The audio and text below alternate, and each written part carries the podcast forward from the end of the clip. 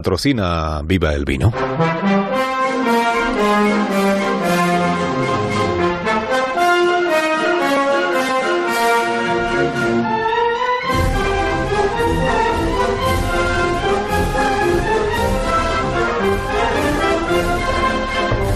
Con Raúl del Pozo, como todos los viernes. Buenos días, Raúl. Buenos días, Carlos. Cuando tú quieras, maestro.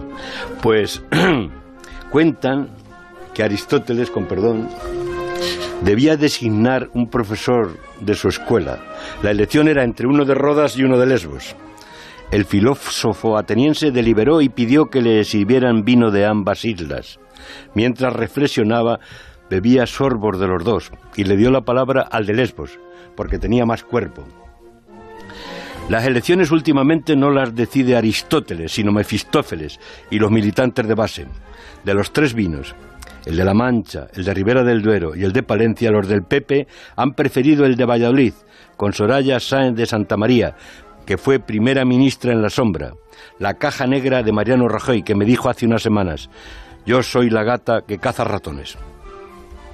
Derrotó por la mínima a Pablo Casado, diputado por Ávila, del fin secreto de la mayoría silenciosa aznarista. Los del PP votaron en sede, sin cabinas, en urnas de cartón, sin sobre, con bolígrafo. Rajoy no votó, desde que huyó, Aznar tampoco. En las primeras horas del recuento, Pablo apretaba en Madrid, donde Soraya retrocedía porque es demasiado progre para la derechona del foro. Al final triunfó Soraya. En el Congreso del día 20 votarán los compromisarios y habrá juego de alianzas entre Casado y Cospedal si Soraya no consigue una lista única. De momento, querido Carlos, ha perdido el vino de la Mancha, el que Sancho cogió de la bota colgada del arzón, el arzón de la silla y empinándola estuvo mirando a las estrellas y en acabando de beber dejó caer la cabeza a un lado y dando un gran suspiro dijo, oh hijo de puta, bellaco, ¿y cómo es católico?